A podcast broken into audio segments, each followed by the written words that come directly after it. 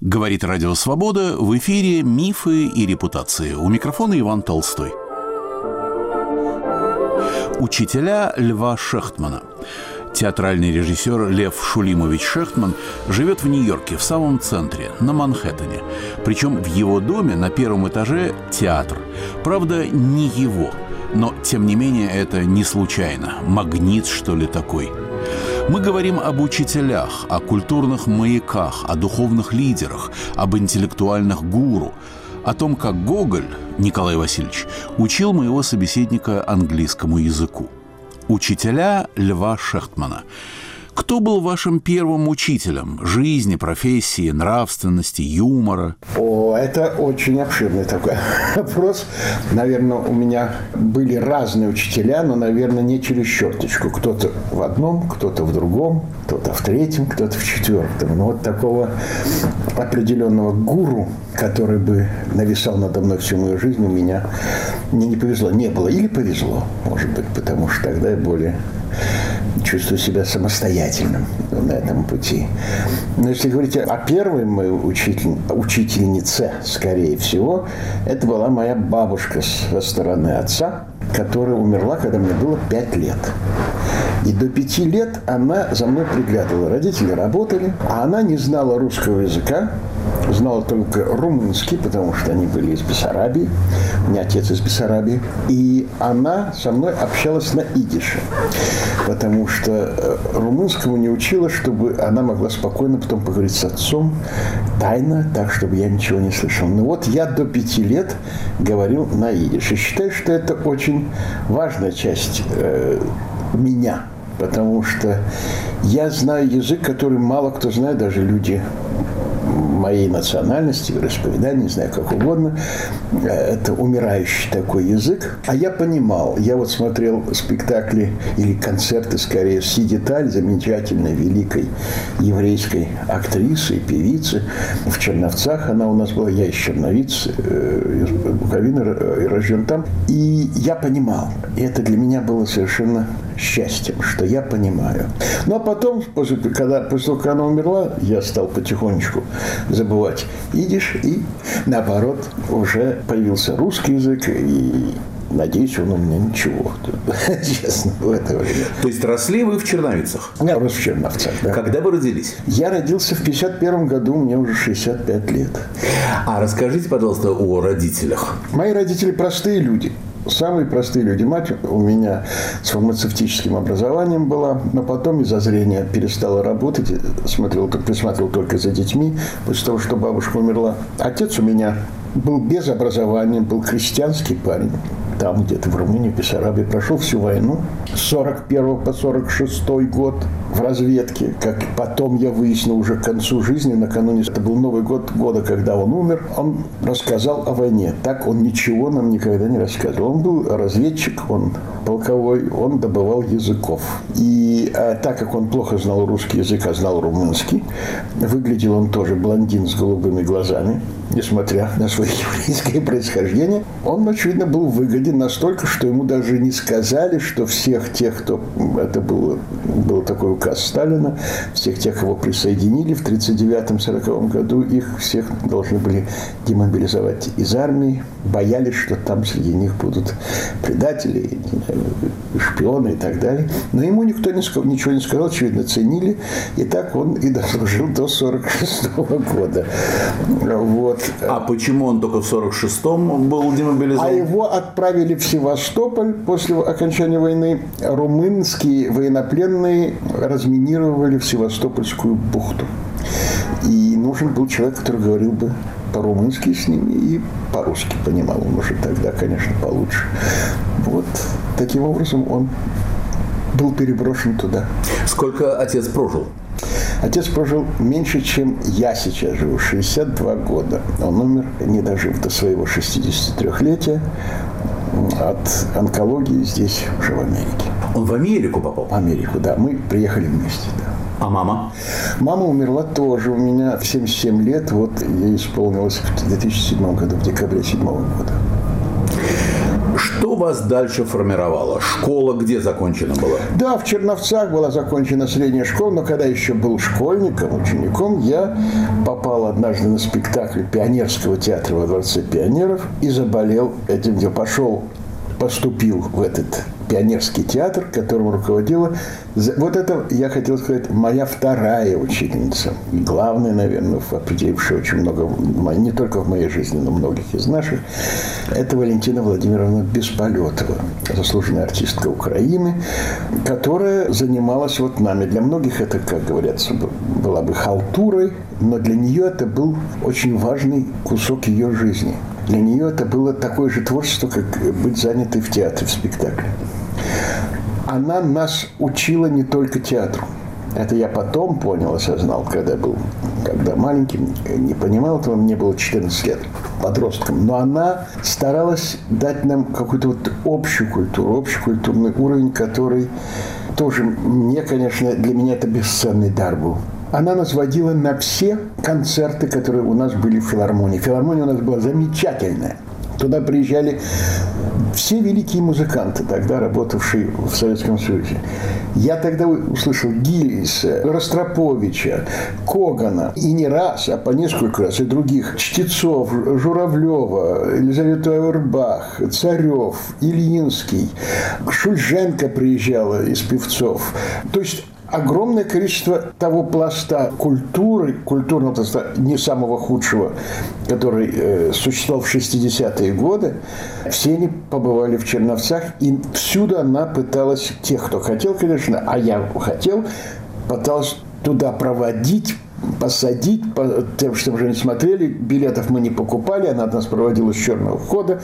И мы вот таким вот образом наполнялись. И это было действительно замечательно. Замечательно. Это был, наверное, так, если говорить в жизненном отрезке, небольшой кусок времени, потому что я так подумал, в 14 лет я туда пришел, а уже в 18 лет я поступил в институт. Значит, это был период какого-то совсем короткий, потом мы выросли и пошли в другой театр. Она ушла вместе с нами, там создавался театр юного творчества, и мы, э, она нам позволяла ставить, я ставил. До меня стал другой мальчик, Володя Воробьев, который для меня тоже стал своеобразным учителем, потому что хотел ему подражать, я хотел ставить так же хорошо, как и он. Он первым был постарше, он первый поступил в театральный институт э, в Ленинграде. И это определило мое, да, мое будущее. Я хотел только в Ленинград и только в театральный институт. А что вы успели поставить в Черновцах? В Черновцах я поставил два спектакля. Я успел поставить. Это Михаила Светлова, 20 лет спустя. Я очень горд, потому что после этого спектакля театру дали звание народного. Это вот это какой-то был такой успех, и мне очень нравился. И я ставил, и это тоже был для меня урок, тогда горький, а теперь я понимаю, вполне закономерный. Я ставил Шварца «Голый король» спектакль, который запретили, не выпустили. И для меня это тоже... Ваша школьная постановка была запрещена. Да, да, да, это не школьная, это как бы вот в, народном театре. Ну да, да, но вы еще были в школе. Я, я, нет, я тогда э, уже закончил школу, это был между, мне было 17 лет. Я закончил школу 17, значит, между 17 и 18, 18 годами. Но все равно карьера да. театральная с запрета начинает. Да, Какую да. биографию делают нашему рыжему? Да, да, да, да. Надеюсь, похоже, да.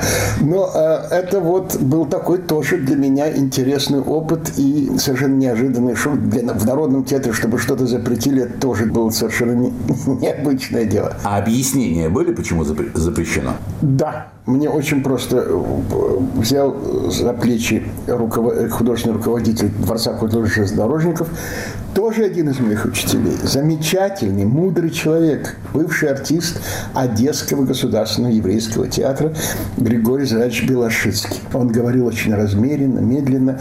И все, Лева, ты знаешь, я тебя люблю ты очень талантливый человек. Это я тебе сразу хочу сказать. Но я должен тебе сказать, что спектакль замечательный, но я его не могу выпустить. Я скажу, почему? Григорий Зинович, вот, вот когда ты закончишь институт, может быть, ты поймешь. На этом все закончилось. Я действительно потом, когда закончил институт, только я понял. У вас не было тени понимания тогда, в 17 лет? Понимание, почему запретили? Да. Возможно, я догадывался. Но я не понимал, почему нужно запретить. Вот для меня сам факт запрета, я не совершал преступления. Мы это делали как бы искренне. Да, мы понимали, о чем мы это делаем что это непростая сказка. Что здесь Аллюзии были как, понятны. Да, как здесь есть какие-то параллели. Мы никого не пародировали. Просто для нас это было очень смешно. Смешно в, своем проявлении. Но то, что это могут быть какие-то такие прямые параллели, вот, наверное, вряд ли я. А что это был за год? 68-й получается? Это получается 68-й год, совершенно верно. 68 После или до?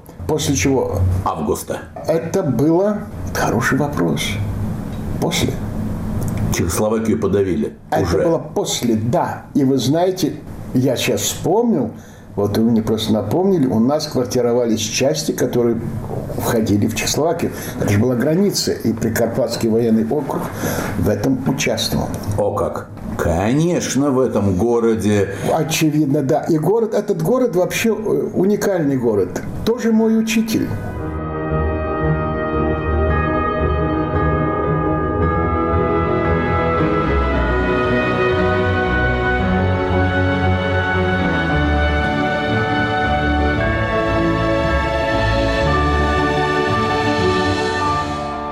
Волнах Радио Свобода вы слушаете программу «Мифы и репутации». У микрофона Иван Толстой.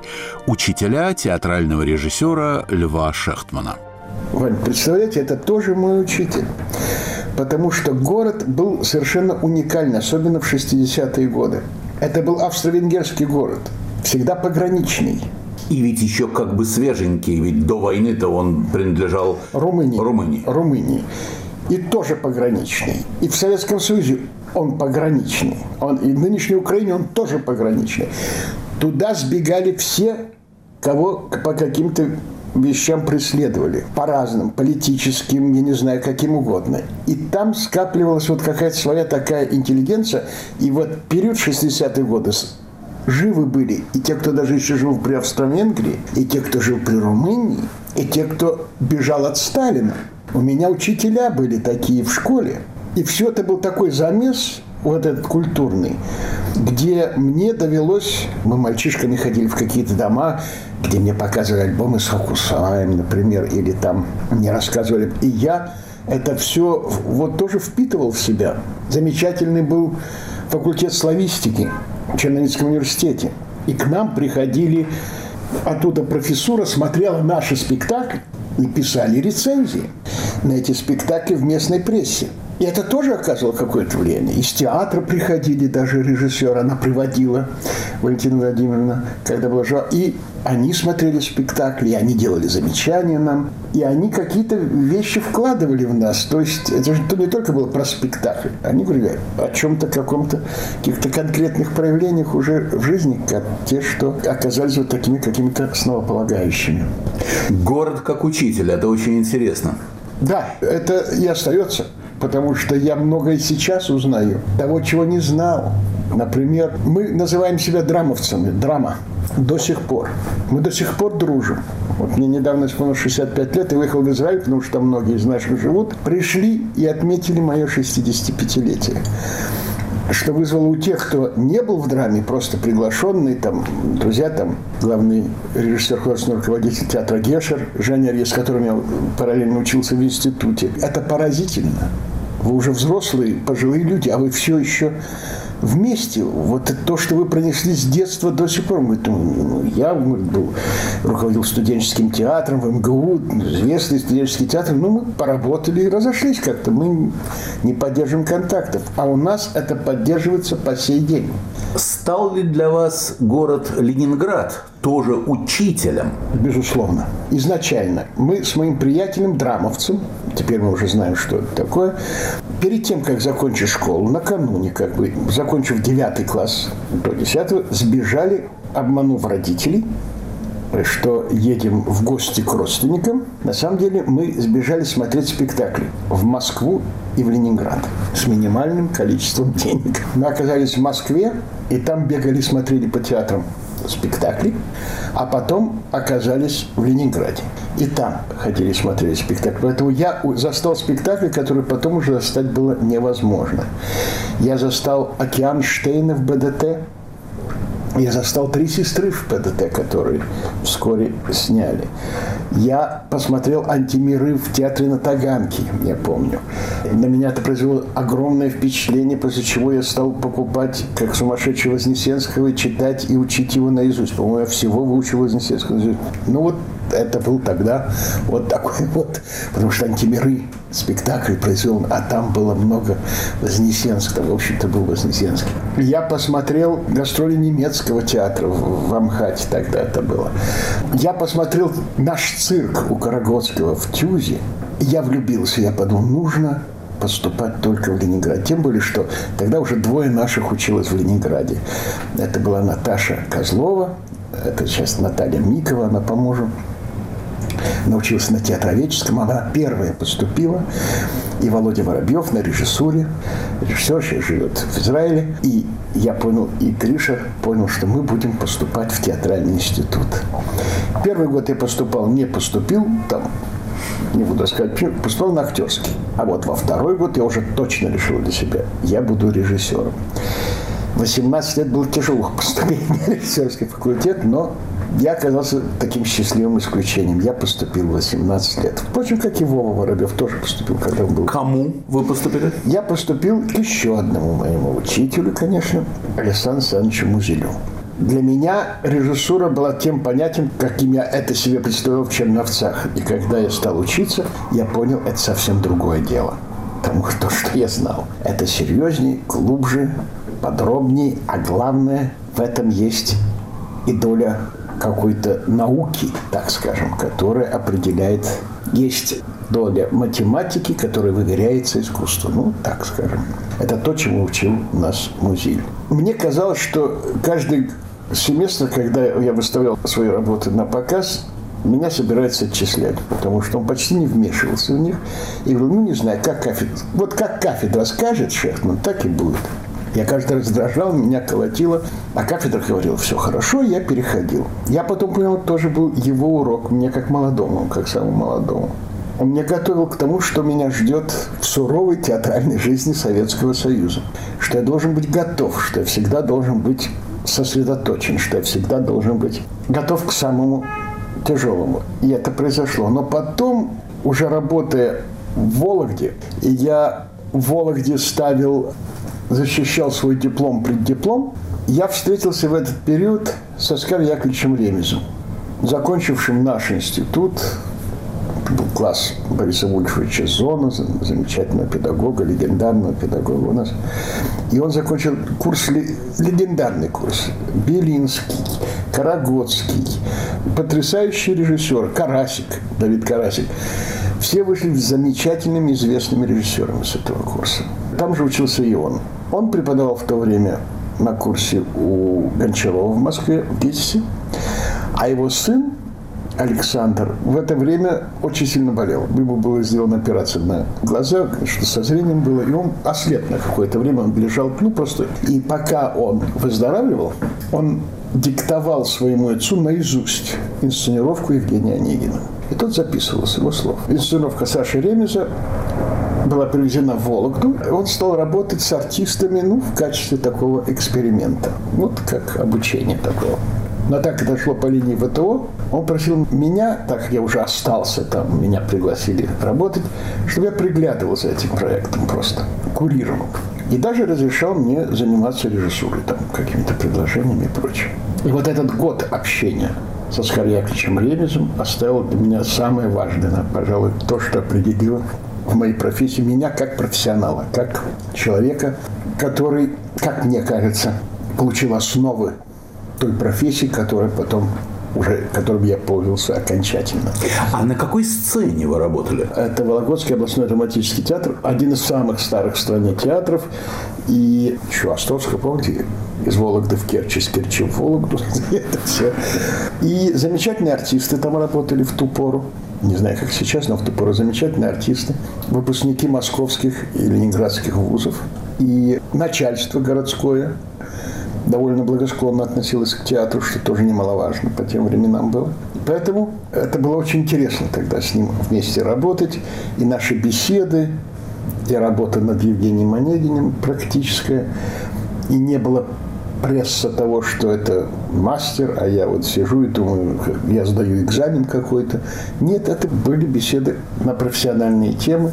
И это как-то все уже скрепило всю конструкцию того, что у меня складывалось из за года учебы в институте, и, наверное, мой предыдущий опыт еще до института, и то, что уже оказалось сформулировано, когда я встретился со Оскаром Яковлевичем Ремезом. Это очень важный был для меня момент.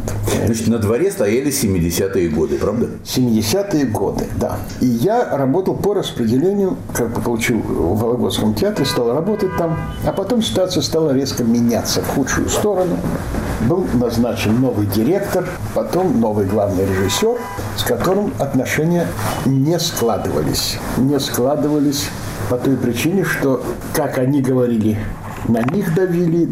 У меня, я не знаю, как получилось, но у меня появился спектакль под названием «Сивильский цирюльник». До этого были другие спектакли, но вот «Сивильский цирюльник» это был таким катализатором. Это я уже осознанно, если там Шварца я делал как-то полуосознанно, то здесь я осознанно понимал, что я делаю с этим спектаклем и почему я выбрал сивильского цирюльника. Если вы помните, это пьеса Бомарше, и Фигара там помогает Альмавири выкрасть невесту свою там и прочее, прочее. Но есть еще и замечательные его монологи из «Женитьбы» Фигаро. И понятно, что он не простой цирюльник Фигаро, он поэт.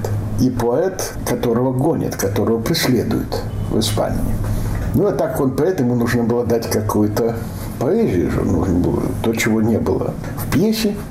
И я выбрал поэзию Беранже. Довольно острую поэзию Беранже. А с другой стороны, совершенно законную, законную и выпущенную да, сто тысяч да, раз. Совершенно верно. И мы решили это сделать музыкальным образом. Он не просто читает стихи, он поет это. Это как бы вот на каждой минуты какие-то. Он поет. Был композитор, который написал замечательную музыку на стихи Беранже, Сережа Гринберг. И мы выпустили этот спектакль. И тут началась действительно какая-то уже для меня понятная суматоха. Мне стали говорить, знаете, все-таки нужно, э, там на, на худсовете, когда все собрались, начали все ругать за то, что я исказил пьесу Бомарше. Я сказал, как же я исказил, если это все но стихов Беранже же там не было. Сейчас, конечно, они очень крепко посмеялись, как. Сейчас обращаются с классикой. Это был детский лепет на лужайке. Говорят, да, но он пишет, и это современник, практически по марше. Почему же я не могу использовать ну, конечно, я понимал, дело было не в этом. Не говорили об этом. Спас спектакль Астафьев. Он был членом художественного совета нашего театра. Который Виктор? Виктор. И Виктор Петрович, да, по-моему, Виктор Петрович, да, он меня поразил тогда. Это тоже была школа, скажем, потому что накануне я отказался ставить его первую пьесу, Астафьевскую. Астафьевскую, которую мне предложили, сказав, что я э, считаю, что это не пьеса. Это плохая какая-то пьеса, плохая драматургия, человека не понимающего в этом. Я бы лучше поработал с ним над инсценировкой «Пастуха и пастушки», например. Он делал вот эту вот пьесу. Конечно, ему об этом рассказали. И когда пришел новый главный режиссер, первое, что он сделал, взял пьесу «Оставь его». Это что, сумасшедший, как считали, может, был.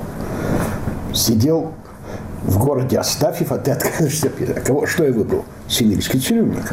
И в момент, когда принимали, принимал худсовет Сибирский цирюльник, тогда же должен был худсовет утвердить и постановку по пьесе Астафьева. Поэтому он сидел на худсовете.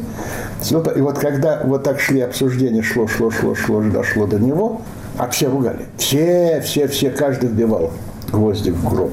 В спектакле я понимал, что это сейчас закроют, вспоминая свою шварцевскую эпопею. Дошло до Астафьева, и вдруг он говорит, а мне понравилось. Говорит, я очень хорошо это все понял. Вот, вот там артист обращается. Вот вы говорите, вы не понимаете, почему все время за ним ходит солдат, выглядывает. Следит. Правильно? Спросил. Я говорю, правильно. Ну вот, я понимаю.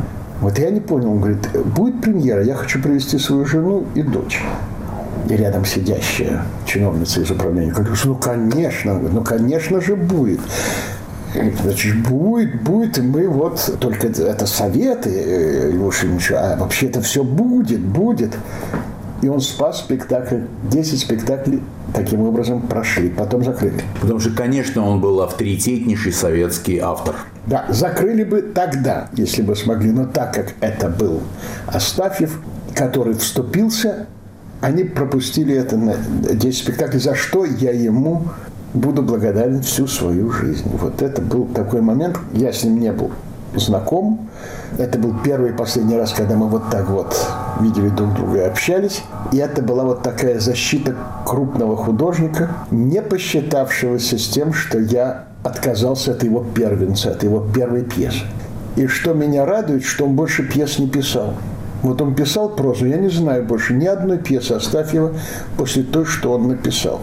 Вы ему запретили. Вы, ему, вы ему втерли. Не, знаю, не знаю, это или сам он понял, когда увидел ужасный спектакль, естественно, по этой плохой пьесе, но, очевидно, понял и решил больше этим не заниматься. А писал прозу, замечательную прозу, конечно, потрясающую. Вот это был такой вот у меня опыт. И тоже какая-то наука, я считаю. Вот такая наука. Но после эпопеи с сивильским цирюльником я понял, что я уже, наверное, не смогу жить в той стране. Я был молодой режиссер, мне было тогда 26 лет. Даже 25, когда я выпускал «Цирюльник», или 26, я уже не помню. Ну, где-то так.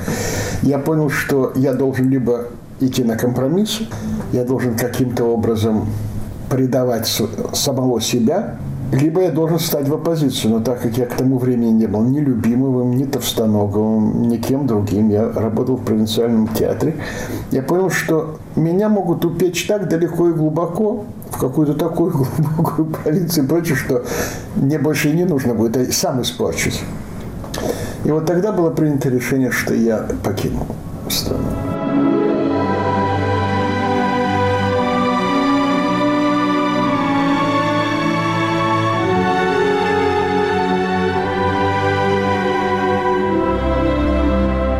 Я напомню, что на «Волнах Радио Свобода» вы слушаете программу «Мифы и репутации».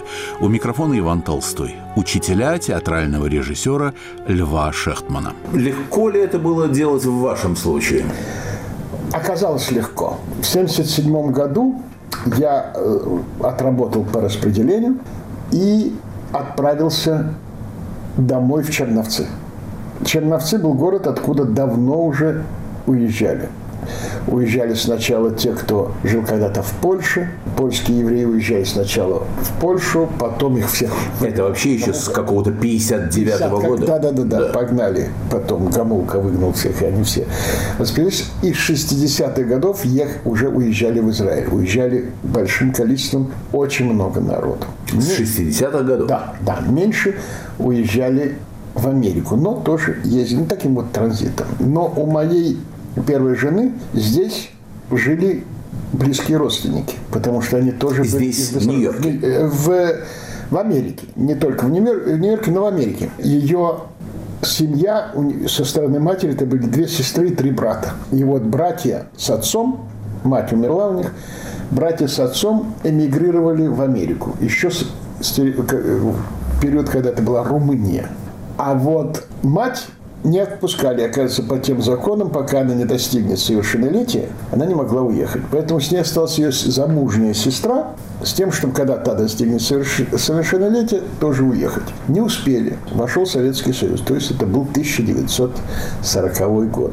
И все, все захлопнулось. Началась война, и так они оказались оторваны. Потом, после войны, нашли братья их. И они стали переписываться, там они им помогали посылками. Ну и потом когда возникла эта ситуация, из трех братьев жить остался тогда только один, как ни странно, самый старший. Другие умерли. Нас вызвали, из Черновиц выпускали. Даже потому что мы отправлялись в Америку, а с Америкой были дипломатические отношения, нам сохранили советские паспорта. У меня до сих пор хранится мой красный советский паспорт. А технически как вы ехали? Мы летели в Италию, потому что Америка не принимала эмигрантов, поэтому это было очень смешно. Нас выпускали как эмигрантов на постоянное место жительства. Так у меня стоит в паспорте. Город Нью-Йорк. Я могу потом даже показать. У меня есть такой паспорт. Вот. А когда мы прилетели в Италию, мы летели в Италию, там меняли статус на беженцев. Я даже потом пожалел об этом, потому что другие летели через Вену, побывали в Вене, на которой до сих пор так и не был. Потом оказывались в Италии, где мы были, потом уже Америка. То есть вместо двух стран три страны получалось. А тут мы сразу Италия и потом уже. Это из Черновицкого аэропорта? А нет, мы летели из Москвы. Из Черновицкого аэропорта не летали так самолеты. Мы летели из Москвы. Мы прилетели в Москву и там уже э, оттуда летели. Интересно, никогда не слышал о таком этапе, когда венское звено изъято. Изъято, да. Это практиковалось как ни странно, в Западной Украине. Ужгород, Закарпатье и у нас в Черновцах, Буковина это было. Да, вот такие случаи были. Все говорили, это как-то странно. Сколько вы пробовали в Италии? В Италии мы пробовали ровно три месяца. Вы успели посмотреть страну? Я успел посмотреть не страну, денег не было на страну, но посмотрел Рим. И мы жили в Осте де Лида, но там рядышком был замечательный Осте Антика, где даже мы приехали, посмотрели спектакль в старинном амфитеатре. Там спектакль плохой, но зато сама атмосфера, все это было замечательно. И я это тоже очень хорошо запомнил. И, конечно, вот Рим, и много ходили по Риму, сходили по, по всем музеям и прочее. Это было фантастично. Но, к сожалению, денег не было так, что по, по Италии поездить. Потом мы уже с женой моей покойно ездили в Венецию, там провели. И я не люблю вот так прыгать с места на место. Я ну, хочу посмотреть основательно. В Венеции мы провели там, по-моему, дней семь и никто столько времени не проводит в Венеции, а мы насладились, даже считали, что это мало еще. Мне предстоит еще, надеюсь, посмотрю Флоренцию и прочее, но вот тоже не буду бегать, прыгать, как кузнечик, чтобы только отметиться. Хочется вот так по-настоящему понять. В Нью-Йорк вы прилетели когда? Что на дворе? Какой календарь? Я прилетел 7 сентября 1978 года. Картер и инфляция наряду с безработицей. Редкое явление в экономике, как я потом понял. Обычно, если инфляция, то это э, значит есть работа, потому что инфляция, потому что у людей на руках деньги, они все покупают, это все, и начинает это все обесцениваться. А вот чтобы вместе это все сочеталось, это очень тяжелое экономическое положение. И я выехал с э, намерением работать здесь по специальности. Это была моя главная цель. Я всем объявил, и ничем другим заниматься не собираюсь. Только театр. Пытался устроиться режиссером. Языка я не знал, поэтому вначале я попал, увидел, выучил слово режиссер – это директор. Ну, это легко запомнить, директор. Я прохожу, вижу, требуется директор. Какой-то там дом-дом, похоже на театр, все, зашел и стал объяснять на своем корявом английском, что я вот и прочее, прочее. На меня они долго смотрели непонятным взглядом, потом говорит, пойдем со мной. Пошел, открывать, смотрю, лежит покойник. Оказывается, это был funeral директор. Слово funeral я еще не знал. Поэтому я думал, директор, значит, режиссер. А это оказался похоронный дом. Директор морга. Я тоже был. Пытался, что он долго не понимал. Там стоял швейцар такой солидный. Я думал, вот театр какой-то, наверное, интересный. Ну да, тоже своеобразный Своего рода театр. Да. Потом я стал так как нам помогала Наяна, это местная такая организация, помогающая иммигрантам, я пришел и сказал, я готов. Я говорю, работать, я режиссер, но я готов работать рабочим сценой. Лишь бы вот попасть в театр. Она на меня так посмотрела с уважением, сказала, обязательно все будем искать. Я пришел через неделю, это был уже другой человек, она нам смотрела жутко зло, пошла вся пятнами и говорит, вы надо мной издеваетесь? Я говорю, что случилось? Вы что думаете, мы здесь дураки, что ли? Мы ничего не узнаем? Я ничего не понимаю. В чем дело? Ну, как в чем? Она говорит. Рабочая сцена – это профсоюзная профессия, не получать быстрее устроить, легче устроить чем рабочим сцены. Это профсоюзная работа. Это... Вот тоже был для меня интересный урок. Первый урок в познании того, что есть американский театр. Маляры, как известно, получают больше, чем художники. Да, да, да, да, да, вот я, ну я-то думал, я меряю по стандартам Советского Союза. В общем, я долго ходил, устраивался на работу, пока я решил, все, не могу, еду в Израиль. Вот такое было отчаяние, было отчаяние. что не устроиться. Да, пошел. А сколько месяцев прошло до доведения себя до отчаяния? Немного. Где-то месяца полтора. Два. Да, я Какой вы, как порох. Да, да. Ну да, молодой. Да, у меня семья, у меня была жена, маленький ребенок. Я должен был работать, нужно было зарабатывать уже что-то. я пошел в Сахнут. Меня встретила милая русскоговорящая женщина, которая мне сказала, вы знаете, режиссером я не могу обещать вам устроить вас. Но вы можете здесь, в Нью-Йорке, учить язык, мы из вас будем готовить социального работника. И пошлем вас в новый, только что строящийся, только вот открывшийся город Кармель, где пустуют квартиры, где стоит здание театра. Дальше. Это в Калифорнии? Нет, нет, Кармель в, в Израиле. И дальше пользуйтесь этим, делайте, что хотите. Погодите, это а, э, сотрудница была уже в Израиле? Здесь. А, здесь еще. Сахнута, сотрудница Сахнута здесь, в Америке.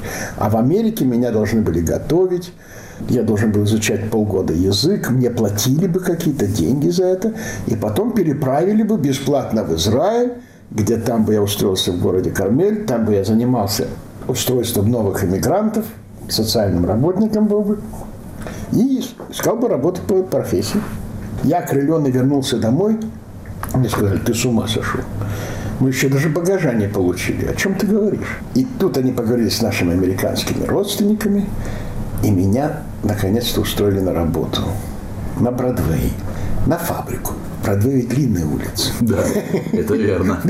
И где-то в Бронксе, на фабрике, на улице Бродвей, я должен был забивать кнопочки в сумке. То есть там такие подставочки, ну, на чем сумки стоят, вот такие кнопочки. Я должен был вбивать специальной машиной. И я помню, я в своей фальшивой дубленке такой искусственной приехал.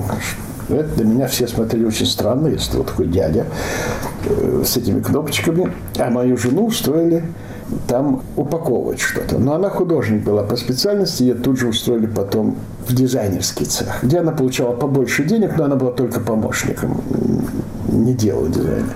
А меня уволили. Уволили где-то через 10-15 дней. Уволили не только меня, целую партию вновь плюш, потому что закончился заказ, это естественное состояние тогда. Я тогда устроился на улицу Очер-стрит здесь, на Деленси. Очер – Вишневая? Да, да, Очер-стрит. Нет, нет, не Вишневая, э, Садовая. Садовая, Очер, да. Да, да, конечно, Садовая. Где э, мне доверили охранять брюки на развалах там, чтобы я, я должен был еще зазывать всех. Пенс, пенс sale, я должен был кричать и прочее. Ну вот я стоял на улице, вокруг меня проходил народ, это было тоже очень интересно. Это было такое познание города уже не со стороны фабрики, где мне э, казалось, что я вот попал в какую-то такую, на английскую фабрику 19 века, где все жуткие стены, где в основном э, испаноговорящие люди, которые там работают, там действительно все были латиносы, все это вот жуткая какая-то, кош, жуткий кошмар какой-то на меня обрушился. И тут живая такая обстановка. Потом меня повысили и доверили охранять рубашки. Но тут меня подвел мой английский язык. Рубашки охранять, это что, престижней? Ну, так получалось, там куда-то поболее, чуть дальше, второй магазин у них был, он более приличный. Но я тоже должен был охранять рубашки и кричать, зазывать. Но а рубашка по-английски это shirt. Я помню, мне в школе учили, что буква «Р» во многих случаях опускается. Я вместо «shirts» стал кричать «shirts», «shirts for И меня тут же обратно отправили на брюки. Чтобы я долго... Не оправдал. Я не оправдал доверие. И что меня держало только, и почему я согласился, потому что, будучи еще в Риме, я встретился с группой, случайно меня познакомили с группой кочующих артистов, которые оказались приписаны Public Theater здесь, в Нью-Йорке, Джозефа Папа, и они гастролировали по Балканам, оказались в Италии и ездили на гастроли. Просто такой вот был выездной спектакль. И руководителем этой труппы был молодой драматург Абрахам Теттенбаум. И мы с ним пообщались тогда время. Я не говорил по-английски, он не говорил, естественно, по-русски. Поэтому в основном рисовали друг другу на салфеточках. Была какая-то женщина, которая эмигрировала в Канаду. И она немножко говорила по-английски. Поэтому нам еще как-то это удавалось вот договариваться. Так что я помню, мы рисовали вишневый сад, он Сербановский вишневый сад. Я рисовал мой Фросовский вишневый сад, который я видел, э, и мне очень нравился. И мы вот так вот обменивались. А потом, как он сказал, я приеду где-то осенью, позвони мне. К осени я уже немножко болтал по-английски. Поэтому я ему позвонил. Ну, брюки, рубашки, уже да, богатый опыт. Говорю, да. Он говорит, приходи. Мы пришли, встретились. И он сказал, знаешь, я ушел из театра «Папа», потому что сейчас организовывается новая театральная компания в Олбани. Они будут. Но пока у них летние спектакли не дают, так называемый «Саммерстаг» здесь. Это в Лексингтоне, штат Нью-Йорк. Я хочу, чтобы ты с ними познакомился.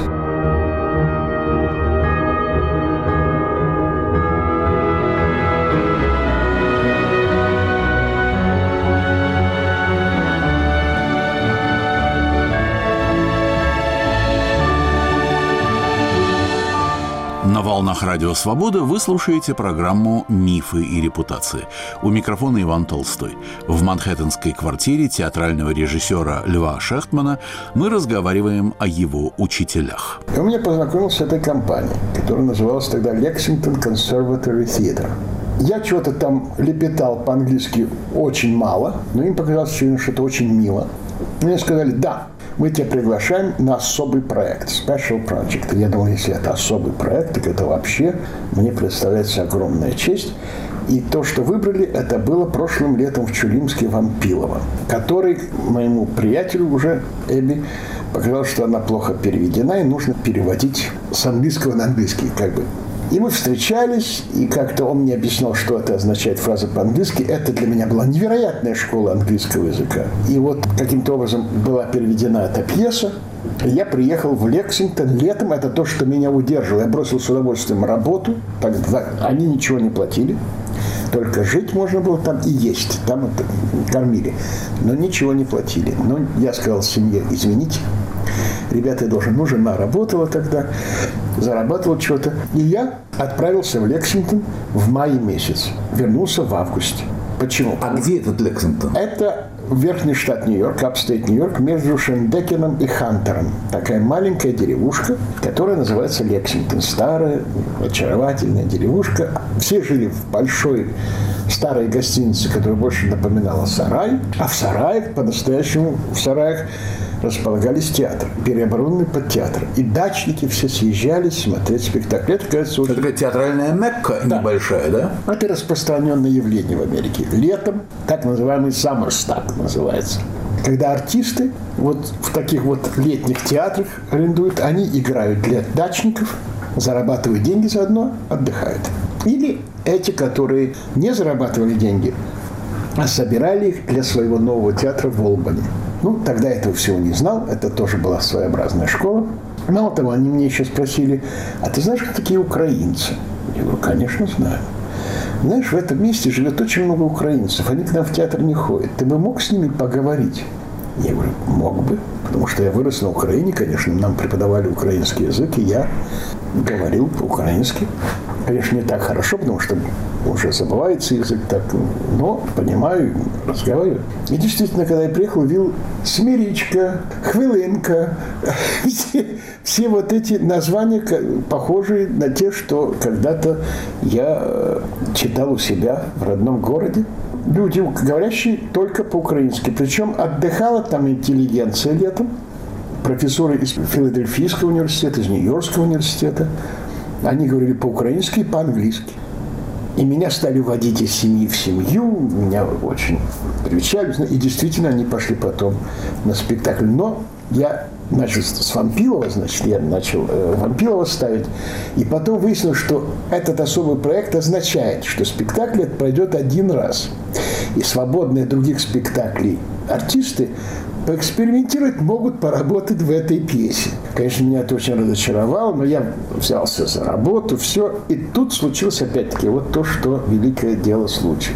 Сорвался один из спектаклей на основной сцене. И они сказали, хочешь поставить на основной сцене спектакль? Я говорю, конечно. Говорит, ну не эту пьесу, потому что у нас нечто подобное шло до этого, нам нужно какую-то комедию. Человек на 9. Я говорю, есть у меня такая комедия. Я говорю, Гоголь, женитьба. Я им пересказал, что это такое, они быстро пошли искать. Нашли перевод Бентли, женитьбы, очень вольный перевод, не совсем точный. И поэтому я сказал, давайте переводить. Я говорю, вот у меня есть по-русски эта пьеса, будем переводить. Как переводить? Ты говоришь по-русски, мы не говорим по-русски. Тут выяснилось, что в этой местности проживает актриса Бразвейская, состоятельный человек. Она замужем была за очень богатым человеком, он был крупнейший дилер по продаже струнных инструментов на всем, всем западном полушарии, некто Жак Франце. Он француз, а жена его Лин Чанней, замечательная актриса, которая работала на Бродвее, которая была бы очень заинтересована участвовать в моем спектакле, которая говорит по-русски. Она не пишет, но говорит и понимает. И возник проект сразу. Я читаю предложение по-русски, она переводит восточно по-английски, этот переводит литературно по-английски, и вот так она возвращается. Мы так сидим и переводим «Женитьбу Гоголя». Так оно и получилось. Удивительно. Слава богу, пьеса не очень большая, потому что времени было мало. И на постановку нам давалось, как и всем, две недели и обязательно выходные. Это закон профсоюза. Значит, получалось 10 дней на постановку. Я так быстро никогда не ставил даже сказки детские, тем более женитьбу. Но пришлось, это был тоже, была такая школа. И дальше меня поразило, как они все работают. Вот это особый, конечно, разговор, потому что художник, так только мы договорились об оформлении, тут же взял пилу в руки и пошел сам строить оформление. И ему спрашивают, может быть, я помню, не, не, я говорю, я люблю это сделать сам. Я говорю, как же? Все огромное оформление с росписями, с плотницкими работами. Конечно, это он выполнил сам. Точно так же костюмы. Ну, так сказать, костюмный спектакль. Пришел художник по костюму, принес мне эскизы, вот это годится. говорю, да. Сел за машинку и начал, начал строчить все костюмы. Я имею в виду фраки, э, цилиндры, разные погами, обувь. Это все должно было произойти в течение 10 дней. Это не было до, до того и не было после того. Вот это вот так оно работало. Потом, когда стали ставить свет, все, все артисты, а там среди них были киноартисты, теле, телевизионные персонажи, и люди, играющие на Бродвее, и, и прочее. Это хороший актерский был такой коллектив, ансамбль. Все висели на потолке, все вешали фонари, и все работали. Я такого не встречал никакой труд презренным быть не может. Не был. Да, мало того, шла еще уборка территории. Мало того, там кормили, но там не было поваров. Там каждый по очереди, я в том числе, готовили завтраки, ланчи, ужины. Все происходило там же. Были только продукты, и все, дальше по очереди все готовили. Для меня это был потрясающе. Нет бар и господ. Нет. Вот это особенно в Америке. Для меня это было открытием. Причем там были артисты действительно хорошо известные в стране.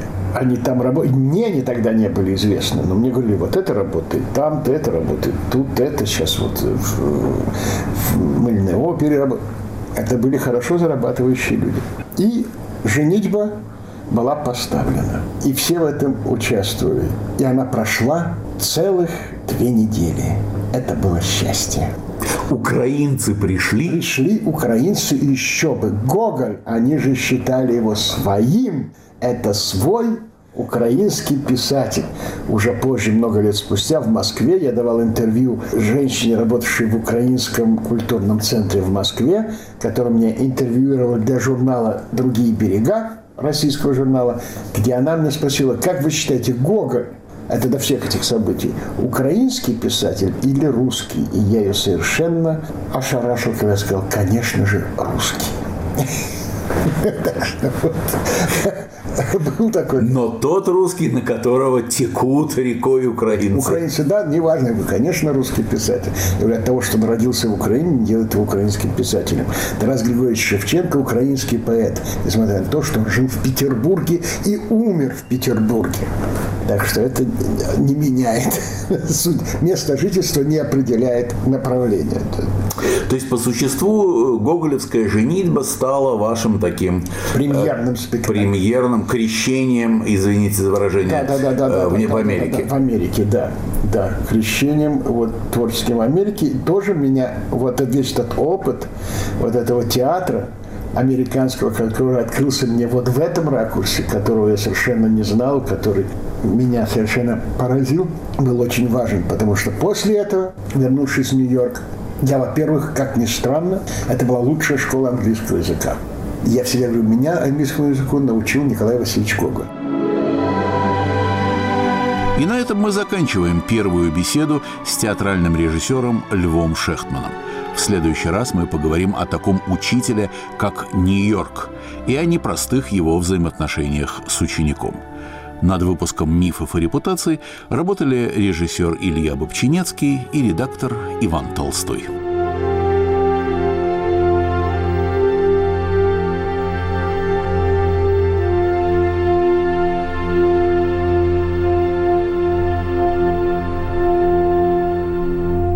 А сейчас у нас остается еще немного времени, и я хочу познакомить слушателей, особенно новых, с сериями наших культурных программ.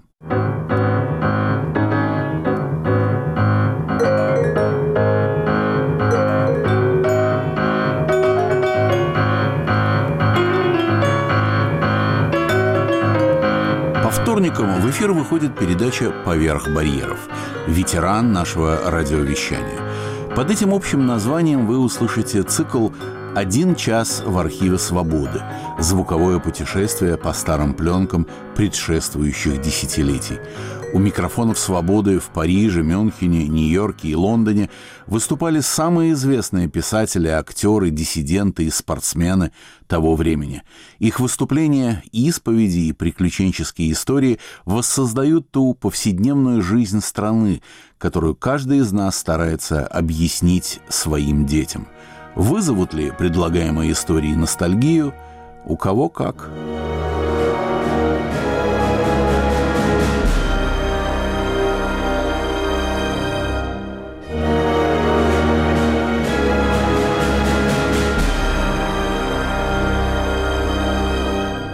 «Внимая ужасом войны» – серия программ о Первой мировой войне – говорят участники, свидетели и жертвы событий.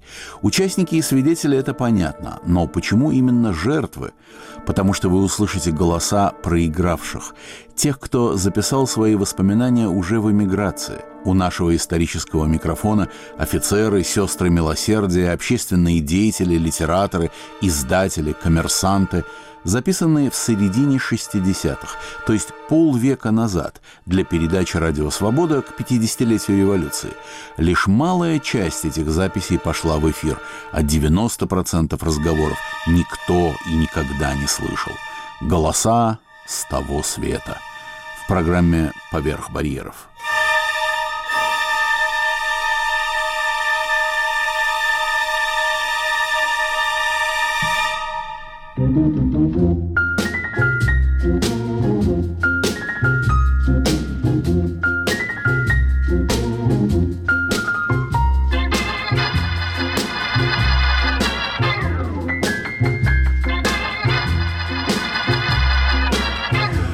Цикл называется «Селяви» – непериодические разговоры с Андреем Гавриловым. Мы обсуждаем не сиюминутные культурные темы, а те, которые нам обоим интересны. Книги, фильмы, музыку. Стремимся не к объективности, а к максимальной субъективности взгляда. Не поворачиваем события их привлекательной стороной, но вглядываемся в ту сермяжную ткань повседневности, называемую «селяви».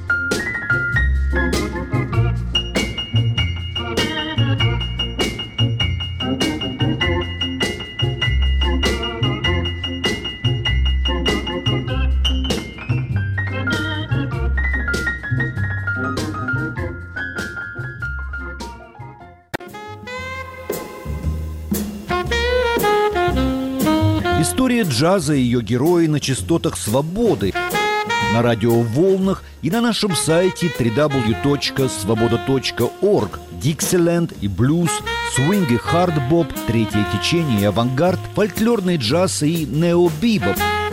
В компании вашего ДС «Джаз на свободе» — это время джаза, сразу же после новостей. Говорит Радио Свобода. Слушайте нас на всей территории России – В следующем часе нас можно слушать на коротких волнах 5995, 7475, 9540 килогерц. Свободный информационный мир. Радио «Свобода».